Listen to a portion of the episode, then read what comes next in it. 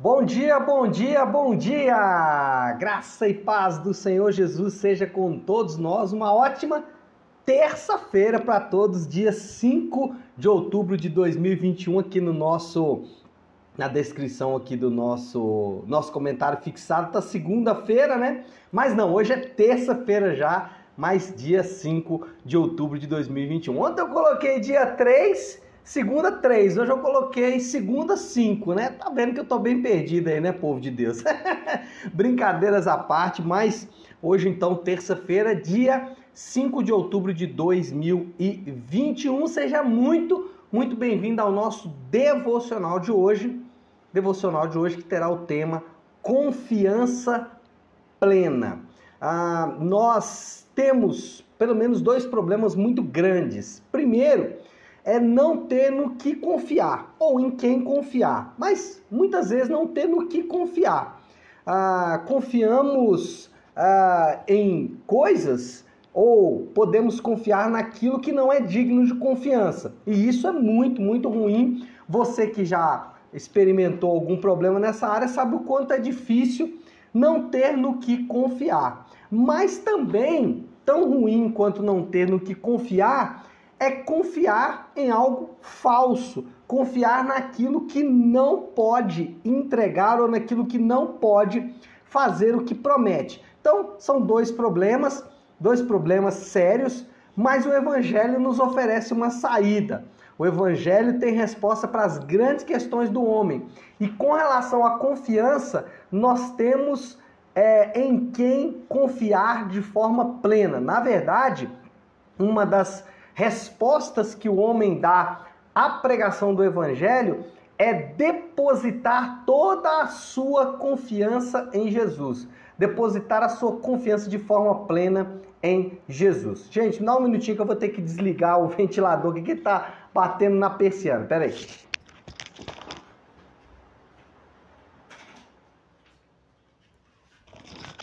O bom de fazer ao vivo é isso, né? Porque a gente vai ter que ir consertando às vezes com o carro andando. Mas, voltando aqui ao nosso devocional, como eu estava dizendo, o Evangelho nos oferece então, ou a resposta que o homem dá ao Evangelho é confiança plena em Jesus, ou o que a Bíblia chama de, de fé.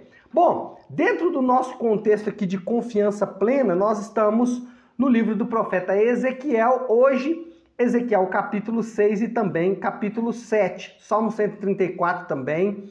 Pensa num salmozinho aí de dois versículos, mas que são cirúrgicos. Então depois lê o Salmo 134. Eu acredito que Deus vai falar muito ao seu coração. Mas o que temos em Ezequiel 6 e 7? Bom, vocês sabem muito bem, nós já estamos falando dos profetas aí há muito tempo.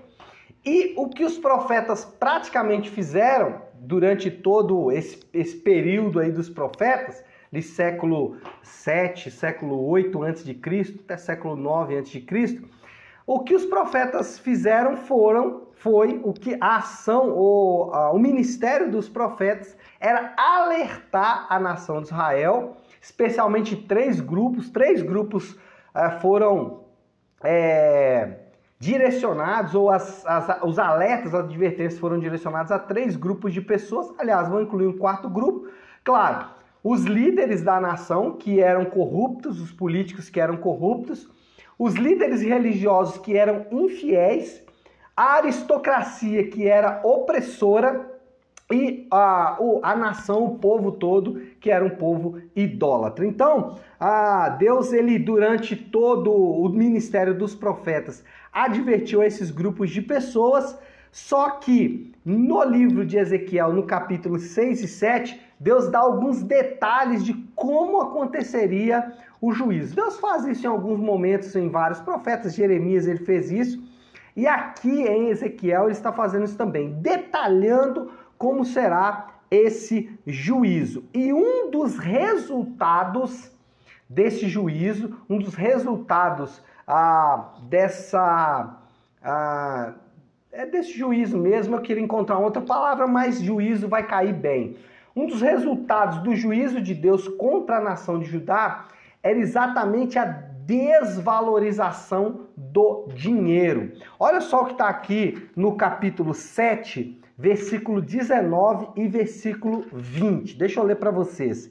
Ezequiel, capítulo 7, versículo 19, versículo 20 diz assim: Atirarão sua prata nas ruas, e seu ouro será tratado como coisa impura. Sua prata e seu ouro serão incapazes de livrá-los no dia da ira do Senhor, e não poderão saciar a sua fome e encher os seus estômagos. Servirão apenas para fazê-los tropeçar na iniquidade. Eles tinham orgulho de suas lindas joias e as usavam para fazer os seus ídolos repugnantes e as suas imagens detestáveis. Por isso tornarei esta coisa em algo impuro para eles. Bom, eu falei de confiança. Eu comecei o nosso devocional, o tema do devocional é confiança plena. E eu falei que pior do que não ter no que confiar é confiar em algo falso. E por que, que eu escolhi esse tema para o nosso devocional de hoje, dentro aqui da nossa, do nosso contexto de Ezequiel? É porque existe uma tendência natural ao ser humano é em confiar no dinheiro. Nós naturalmente gostamos de confiar no dinheiro. E aí, quando eu falo confiar no dinheiro, não estou falando só de pessoas que são ricas. Não estou falando só disso. Existem pessoas ricas que se perder no seu dinheiro, seu dinheiro perde a sua vida, porque a sua vida é o seu dinheiro. Mas também existem pessoas pobres que acham que se elas tiverem dinheiro, elas serão felizes. Então, um e outro, aquele que se perdeu o dinheiro perde a vida, e aquele que acha que se tiver dinheiro vai encontrar salvação, os dois estão confiando em um Deus falso, estão confiando, é, estão depositando a sua confiança, confiança em algo que é falso. Os dois vão encontrar problemas no futuro. Por isso que eu usei o dinheiro, dentro do contexto aqui de Ezequiel, como uma porta de entrada para a nossa conversa de hoje. Por quê? Porque nós sabemos que o dinheiro ele não é digno de confiança. Então muitas pessoas vendem essa ideia, especialmente na internet, especialmente aí os grandes gurus ah, da alta performance, eles vão vender a ideia de que se você tiver dinheiro ou de que se você tiver sucesso na sua carreira, que obviamente vai redundar em dinheiro, então os seus problemas eles estarão resolvidos. Mas anote o que eu vou dizer para você: o dinheiro pode te deixar na mão. Por quê? Porque o dinheiro não entrega o que promete. Assim como qualquer Deus falso, o dinheiro não entrega o que promete. Então, confiar no dinheiro é depositar confiança em algo falso. Não que o dinheiro ele não possa ser usado e bem usado. O único ponto é dizer que o dinheiro não é digno de confiança. Lembra que eu comecei o devocional falando que nós temos dois problemas? Confiança falsa e não tendo que confiar. O dinheiro é aquele que você não deve confiar. Porque é, muitas vezes, e você já deve ter presenciado isso, a pessoa pode ter um caminhão de dinheiro e de fato o dinheiro não resolver para ele, por exemplo, com relação à saúde. Então, adiantou ter um caminhão de dinheiro, sendo que a, a saúde não pode ser comprada com dinheiro, ainda que você possa comprar conforto no dia da doença. O ponto é entender que o dinheiro não é digno de confiança. E aqui em Ezequiel, Ezequiel é claro nisso. Olha só o que ah, Deus fala através do profeta: que ele, eles atirarão seu dinheiro nas ruas. E por que, que isso aconteceria? Porque eles não teriam o que fazer com o dinheiro. Olha só que interessante. Eles tinham a prata, eles tinham o ouro, mas não tinha o que comprar com a prata e com o ouro. Não existia mercadoria para comprar. Então eles não tinham o que fazer com a prata e com o ouro. Então, essa sanha, essa, esse, essa busca desenfreada por dinheiro, isso é um engano. Pessoas estão perdendo saúde, pessoas estão perdendo família, pessoas estão deixando de servir no ministério, pessoas estão deixando de servir outras pessoas na sanha, na, no afã de ganhar dinheiro. Só que o dinheiro não é digno de confiança. Ele pode te deixar na mão a qualquer momento. É, além disso, o dinheiro ele compra tudo. Isso é verdade. Com dinheiro você compra tudo, só não compra saúde, né? Já dizia aquele ditado, né? Mas o dinheiro compra tudo. O dinheiro compra casas, o dinheiro compra carros, o dinheiro compra iates, é, o dinheiro financia viagens ao exterior. Ah, enfim, o dinheiro compra tudo. Porém, o dinheiro não pode trazer saciedade.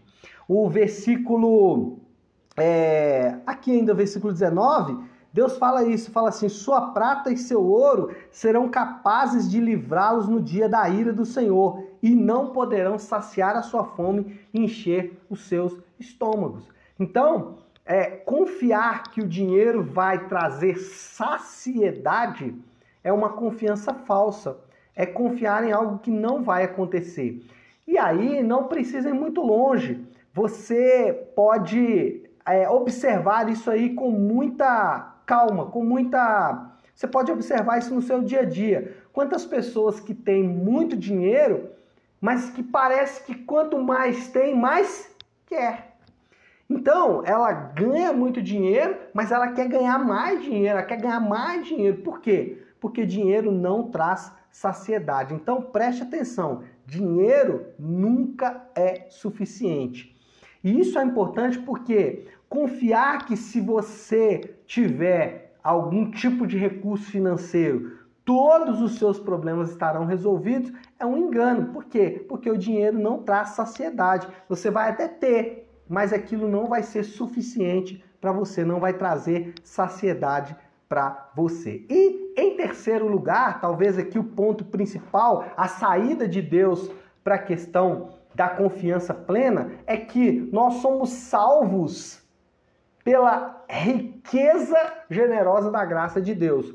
Então, é, aquele que é crente em Jesus, aquele que coloca a sua confiança em Jesus, aquele que passa a confiar não mais no dinheiro, mas passa a confiar apenas em Jesus, esse recebeu uma grande riqueza. Por isso que a Bíblia vai dizer sobre herança. Ela vai falar o seguinte: que nós somos coerdeiros com Jesus. E aí, quando a gente pensa em coerdeiros, muitas pessoas pensam, pensam em bens materiais. Mas o que Deus está dizendo com coerdeiro, do ponto de vista do Novo Testamento, é que existem bênçãos riquíssimas na graça de Deus.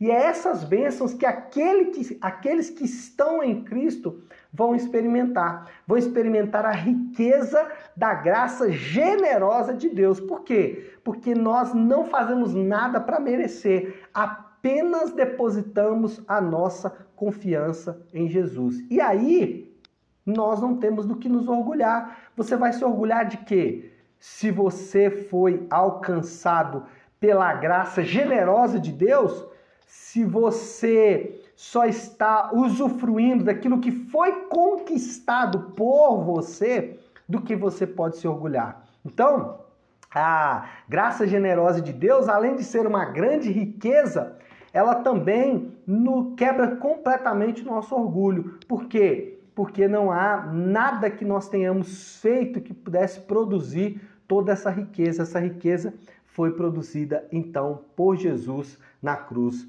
do Calvário. Bom, qual é a moral da história depois de tudo isso que nós acabamos de falar? O dinheiro precisa estar no lugar correto na nossa vida.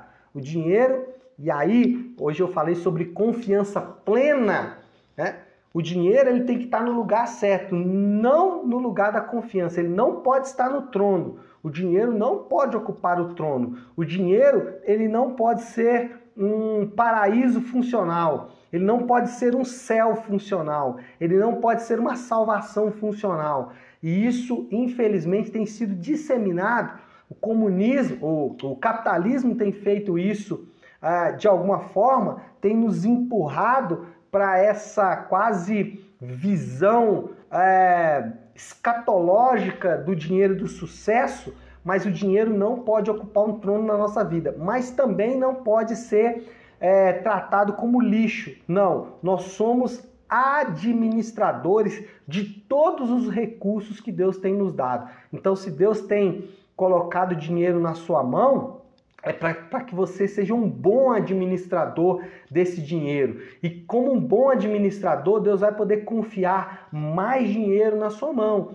para que você continue sendo um bom administrador. Agora, se você colocar a sua confiança no dinheiro ou em qualquer outra coisa, já que o tema do nosso devocional é confiança plena, mas dentro aqui do contexto de Ezequiel é uma confiança no dinheiro, ah, o ponto qual é? Se você colocar a sua confiança em qualquer coisa que não Deus, você certamente vai se decepcionar. Por quê? Porque o único que pode atender às nossas expectativas de fato é Jesus e ele já fez isso morrendo na cruz para nos salvar. Então a moral da história é: o dinheiro tem que estar no lugar certo, nem no trono, nem no lixo. O dinheiro ele deve ser administrado com muita destreza por todos nós. Bom, diante disso, eu acho que a gente pode pensar aqui em uma aplicação e é o desafio do Léo, né? Qual seria então o desafio do Léo nessa manhã, onde nós falamos de confiança plena e usamos o dinheiro como exemplo? Pare e pense.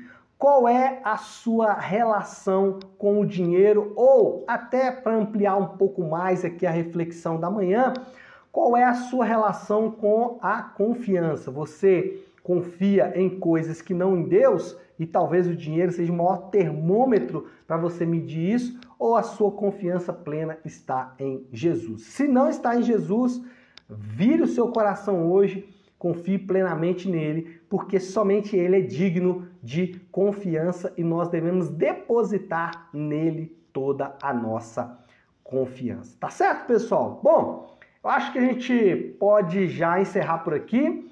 Acredito que já dá, já tem muita coisa para a gente pensar. E eu queria encerrar então fazendo uma oração. Vamos fazer isso então. Se você puder agora, ah, pare aí o que você está fazendo e vamos juntos buscar a Deus em oração, colocando tudo isso que nós falamos diante do Senhor. Vamos orar, oremos. Nosso Deus, Pai de graça, Deus de amor e toda misericórdia. Senhor, é diante do Senhor que nós estamos, é diante do Rei da Glória, o governador de todo o universo que nós nos apresentamos nessa manhã. E fazemos isso, Senhor Deus, na confiança que temos de que o Senhor é poderoso e soberano. E diante do Senhor nós nos apresentamos, Pai, porque muitas vezes é, nós temos depositado a nossa confiança em coisas em estruturas falsas, em elementos falsos, Pai, e muitas vezes temos nos decepcionado. Um dos grandes termômetros é o dinheiro, meu Deus. Por isso, nessa manhã, fomos incentivados, desafiados a confiar plenamente no Senhor. Eu oro para que cada um dos meus irmãos que estão comigo assistindo esse devocional, que os que vão assistir depois essa gravação, que eles possam ser motivados, Pai, e desafiados a confiar plenamente em Ti, deixando, Senhor Deus, a confiança falsa, deixando a confiança nas coisas e confiando apenas no Senhor que fez os céus e a terra. Assim nós oramos, em nome do Teu Santo Filho Jesus. Amém. Amém, pessoal? Bom, então é isso. É, nós vamos ficando por aqui. Que Deus te abençoe. Uma ótima, uma excelente terça-feira para todos. Fiquem com Deus.